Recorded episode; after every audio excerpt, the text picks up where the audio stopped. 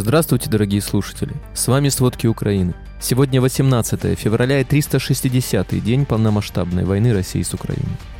Россия готовит воздушную кампанию, в которой планирует задействовать 80% всей боевой авиации. Нехватку артиллерии Россия компенсирует живой силой. Количество российских потерь увеличилось в пять раз. Более 50% россиян имеют родственников или знакомых, принимавших участие во вторжении. Обо всем подробнее. Наступает стремительно решающий момент войны. Первая фаза российского наступления уже идет. Но российская армия на глазах наращивает ресурсы для еще более мощных ударов. Концентрация живой силы на оккупированных территориях выросла в разы. По разным данным, атакующая группировка оценивается в 320 тысяч солдат. Российский флот выводит в Черное море все больше боевых кораблей. Есть сообщение от Financial Times со ссылкой на источник в НАТО о стягивании к границам Украины боевой авиации. Россия готовит воздушную кампанию, в которой планирует задействовать 80% всей боевой авиации. Скорее всего, она будет повторять сирийский сценарий. Атака будет состоять из нескольких больших волн. Задача первой части авиации, которая предположительно будет вся сбита, заключается в разведке. Она должна будет обнаружить украинское ПВО и принять на себя огонь, успев передать координаты расположения ПВО второй волне боевой авиации. Вторая волна должна прицельно уничтожить украинские ПВО, и уже третья волна сможет спокойно бомбить и позиции ВСУ, и линии коммуникации, по которым едет американское и западное вооружение, и мосты на Днепре, и объекты критической инфраструктуры. При всем этом Россия проигрывает в артиллерийской войне. Ситуация со снарядами и артиллерией становится критической. Об этом открыто заявляют сами российские источники на протяжении двух месяцев. Очень много появилось видеороликов в сети от самих солдат и вагнеровцев с просьбой прислать снаряды. Нехватку артиллерии Россия компенсирует живой силой, но попытки заменить огневой вал на живой долговременного эффекта не несут. Так был захвачен Солидар, в котором до войны проживало около 10 тысяч человек. Каждый небольшой участок продвижения обеспечивался буквально заваливанием живой силой, когда против артиллерии бегут солдаты с автоматами на перевес. В Белом доме считают, что ЧВК Вагнера потеряла убитыми на Донбассе в последние недели 9 тысяч человек, а всего в ее рядах было убито или ранено около 30 тысяч человек. 90% из них завербованные заключенные. Это реальная цена взятия Солидара и штурма Бахмута.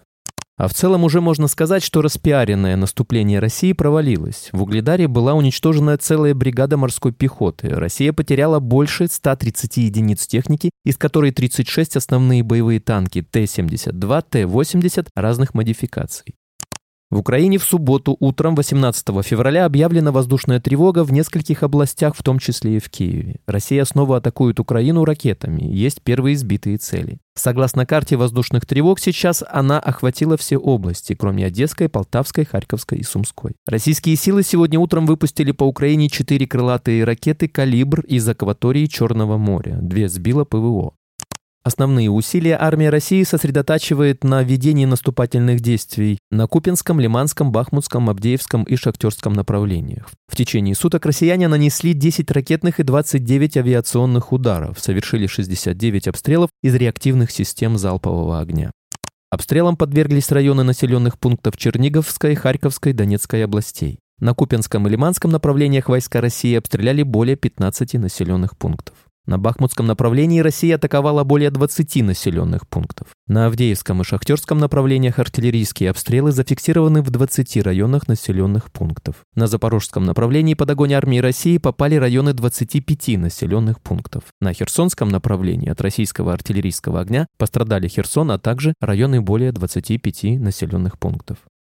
В Хмельницком в результате ракетных обстрелов в субботу 18 февраля повреждены школы, жилые дома и техника. Пострадали два человека. Об этом сообщил мэр Хмельницкого Александр Симчишин в эфире телемарафона. Российской атаке в городе повреждены три учебных заведения и около 10 многоэтажных жилых домов. Кроме этого, из-за российского огня двое гражданских получили ранения, пока их жизни ничего не угрожает. Российские силы продолжают обстреливать Очаковскую громаду в Николаевской области. Сегодня утром ударили из РСЗО, в результате чего повреждены жилые дома и возник пожар хозяйственных построек. По предварительной информации пострадавших нет, сообщил Ким.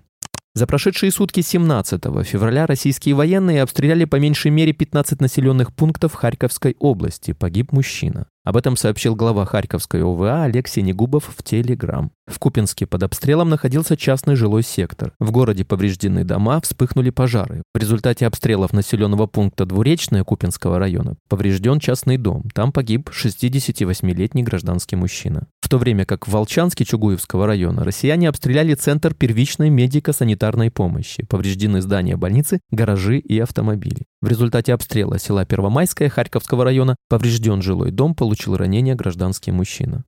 В Луганской области продолжаются тяжелые бои. Самая сложная ситуация сейчас на Кременском направлении. Там россияне увеличивают количество атак, но не продвигаются. Об этом сообщил глава ОВА Сергей Гайдай. По данным, в этом районе россияне установили мощный комплекс радиоэлектронной борьбы, что затрудняет использование квадрокоптеров и беспилотников. До этого россияне полностью разбили такие населенные пункты, как Новоселовская, Макеевка и Куземовка. Также Гайдай добавил, что в Луганской области вагнеровцы уже заканчиваются, в основном сейчас на фронте преимущественно наблюдаются частично мобилизованные россияне, подготовленные двухмесячным курсом молодого бойца. Колонну автобусов в сопровождении внедорожников с отметкой ЧВК «Вагнер» зафиксировали в оккупированном Мелитополе. Об этом сообщил городской глава Мелитополя Иван Федоров. По его словам, большую колонну автобусов зафиксировали вчера, 17 февраля, во временно оккупированном Мелитополе. На запорожское направление следовали 43 белых автобуса. Колонну сопровождали внедорожники со знаком ЧВК «Вагнер». Украинские военные за минувшие сутки ликвидировали 1010 российских солдат. Всего с начала войны погибли более 142 тысяч военных российской армии. Об этом сообщает Генштаб ВСУ утром 18 февраля. Финляндия не намерена раскрывать данные военной помощи, оказываемой Украине, иначе Россия узнает, какое вооружение в стране есть, а какого уже нет. Как заявил президент Финляндии Саули Ниинисти, его страна продолжает оказывать Украине военную помощь. Относительно темы возможности поставки Украине немецких танков «Леопард», президент сказал, что Финляндия – это единственная страна, не входящая в НАТО, у которой есть «Леопард». При этом он подчеркнул, что у его страны очень длинная граница с Россией. Напомним, Финляндия подготовила для Украины пакет военной помощи на 400 миллионов евро. Также президент Финляндии заявил, что его страна может обучать бойцов ВСУ.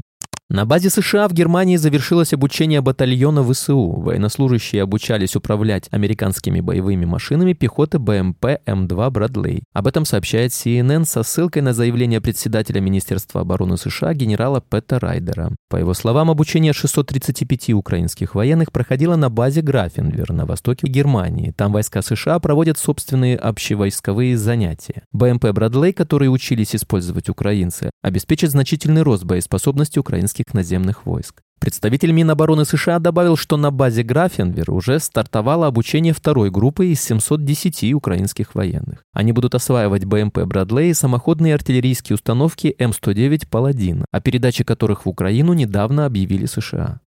Зеленский и премьер-министр Нидерландов обсудили создание трибунала в Гааге, где будут рассмотрены военные преступления в России, а власти Германии с начала войны России с Украиной заморозили российские активы на сумму 5,32 миллиарда евро. В свою очередь, президент Польши Анджей Дуда объявил, что его страна рассматривает возможность передачи Украине истребителей МиГ-29, что не требует одобрения союзников на Западе и не требует специальной подготовки украинских пилотов.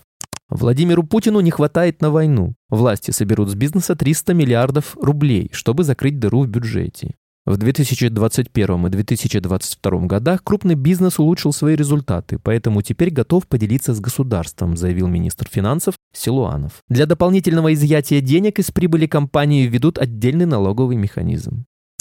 Путин ставит за победу немецко-украинские свечи. Завод РПЦ Софрина закупает парафин для свечек ФРГ, красители в Херсоне, а оборудование в Болгарии. Художественно-производственное предприятие РПЦ Софрина приобретает парафин для производства церковных свечей за границей, выяснил канал «Можем объяснить». Церковный завод в подмосковном поселке Софрина – монополист на рынке церковных свечей, утварей и облачений, а его прибыль – одна из главных статей доходов бюджета РПЦ, писала «Новая газета». По ее информации, с 2018 года свечной заводик РПЦ перешел под контроль силовиков. Оборот Софрина за 2021 год составил 2 миллиарда рублей.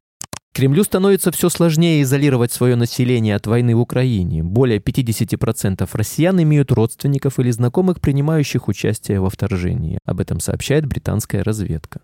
У российских военкоматов будет исчерпывающая база данных о всех военнообязанных россиянах. Так власти смогут прикрыть границу для бегущих от мобилизации. Эту базу начали собирать еще осенью после хаоса первой волны. Формально она должна быть готова в 2024 году, но тестовая версия уже есть, и ее могут опробовать уже весной. Туда собирают все – фото, адреса, телефоны, почту, информацию об имуществе и даже состоянии здоровья. Уклонистов смогут искать по городским камерам. Количество российских потерь выросло в пять раз за последние две недели. Об этом сообщают журналисты медиазоны. Утверждается, что такой рост связан с наступлением, которое активизировалось на Донбассе. В это время ВЦИОМ опубликовал данные опроса, согласно которому уровень доверия россиян к Путину превысил 79%.